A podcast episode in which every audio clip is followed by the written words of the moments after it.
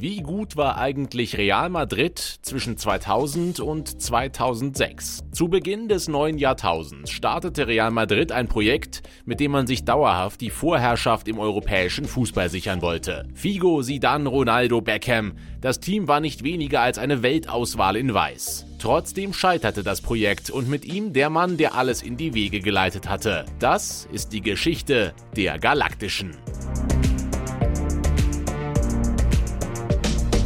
Der Begriff Los Galacticos ist keine moderne Erfindung. Bereits in den späten 50er und frühen 60er Jahren stellte Real ein Team aus internationalen Topstars zusammen. Mit Erfolg. Dank Spielern wie Alfredo Di Stefano, Ferenc Puschkasch und Raimond Kopa gewann der Club in dieser Zeit fünfmal in Folge den Europapokal der Landesmeister. Doch in den 90ern hatten die Madrilenen eine längere Durststrecke ohne große internationale Erfolge. Erst unter Jupp Heynckes und mit Spielern wie Roberto Carlos und Raúl konnte 1998 nach 32 Jahren wieder der wichtigste Vereinspokal in die spanische Hauptstadt geholt werden. Zwei Jahre später triumphierte man mit Trainer Vicente del Bosque erneut. Doch das reichte dem Verein nicht. Im Jahr 2000 stellte sich der Geschäftsmann Florentino Perez zur Wahl für den Vereinspräsidenten. Ihm wurden keine großen Chancen eingeräumt, doch mit dem Blick auf die immer lukrativeren Märkte in Asien und neue Vermarktungsmöglichkeiten versprach er im Falle seiner Ernennung eine neue, ebenso aggressive wie visionäre Transferpolitik. Jedes Jahr werde ein neuer Superstar verpflichtet werden, versprach er den Fans. Den Anfang sollte Luis Figo machen, der bei Reals Erzrivale FC Barcelona kickte. Figo sagte tatsächlich zu und Perez gewann die Wahl. Der Portugiese wechselte für die damalige Weltrekordsumme von 60 Millionen Euro nach Madrid. Real wurde in der Saison 2000-2001 zwar souverän spanischer Meister, in der Champions League scheiterte der Titelverteidiger allerdings im Halbfinale am FC Bayern. Doch der nächste Megastar stand schon vor der Tür. Für eine erneute Rekordsumme von 73,5 Millionen Euro holte Perez Zinedine Zidane von Juventus Turin. Um das nötige Kleingeld aufzubringen, wurde kurzerhand das Trainingsgelände für fast 500 Millionen Euro verkauft und für einen Bruchteil der Kosten ein neues errichtet. Mit Figo und Sisu tanzte sich Real durch die Champions League. Im Viertelfinale gab es die Revanche gegen die Bayern. Im Halbfinale wurde zur königlichen Genugtuung auch der FC Barcelona ausgeschaltet. Im Finale ging es in Glasgow gegen Bayer Leverkusen. Die Werkself hielt gut mit, war phasenweise sogar die bessere Mannschaft, doch am Ende machte einer der Galaktischen den Unterschied. Sinedin Sidan. Ein Zuspiel von Roberto Carlos nahm der Franzose aus fast 16 Metern Volley und hämmerte den Ball mit links ins obere Toreck. Ein Traumtor. Madrid holte den Pott und Florentino Perez sah sich bestätigt. Erfolg lässt sich eben doch kaufen. Aber hatte man damit genug? Natürlich nicht. 2002 wechselte der frisch gebackene Weltmeister Ronaldo, Il Fenomeno, für 45 Millionen Euro zu Real. Ein Jahr später folgte David Beckham für 37,5 Millionen Euro von Manchester United. Beide Spieler waren zwar extrem populär, vor allem der glamouröse Beckham wurde von den Medien- und Merchandise-Verkäufern geliebt, aber nicht mehr auf dem Zenit ihres Schaffens. Die Kasse klingelte bei Real, die Transfersummen wurden durch die Vermarktung der Superstars locker aufgefangen, doch sportlich hatte es nicht den gewünschten Effekt.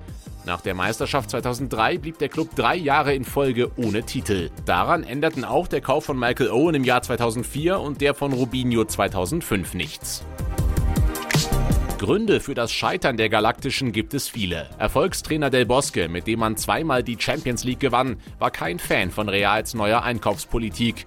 2003 musste er gehen. Mit ihm verließen altgediente Helden wie Hierro, Morientes und Makelele das Team. Nach dem Abgang Del Bosques herrschte viele Jahre keine Stabilität mehr auf dem Trainerposten. Zudem hatte Perez kein großes Interesse daran, Defensivspieler zu verpflichten. Die, die man dann doch holte, wie Walter Samuel oder Thomas Gravesen, floppten allesamt. Der wichtigste Grund für den Misserfolg des Jahrhundertprojekts war aber, dass die Stars sich teilweise gegenseitig in die Quere kamen und um ihre Einsatzzeiten konkurrierten. Nachwuchsspieler bekamen in dieser Ära kaum eine Chance. Galaktischen wurden nicht selten unabhängig von ihrer Leistung aufgestellt, denn der Star-Faktor war längst wichtiger als taktische Überlegungen geworden. Der Star war nicht das Team, wie Elf Freunde mal sehr passend schrieb. Spieler wurden nur aufgrund ihrer Außenwirkung verpflichtet. Das soll auch der Grund gewesen sein, weshalb man einst auf einen Transfer von Ronaldinho verzichtete.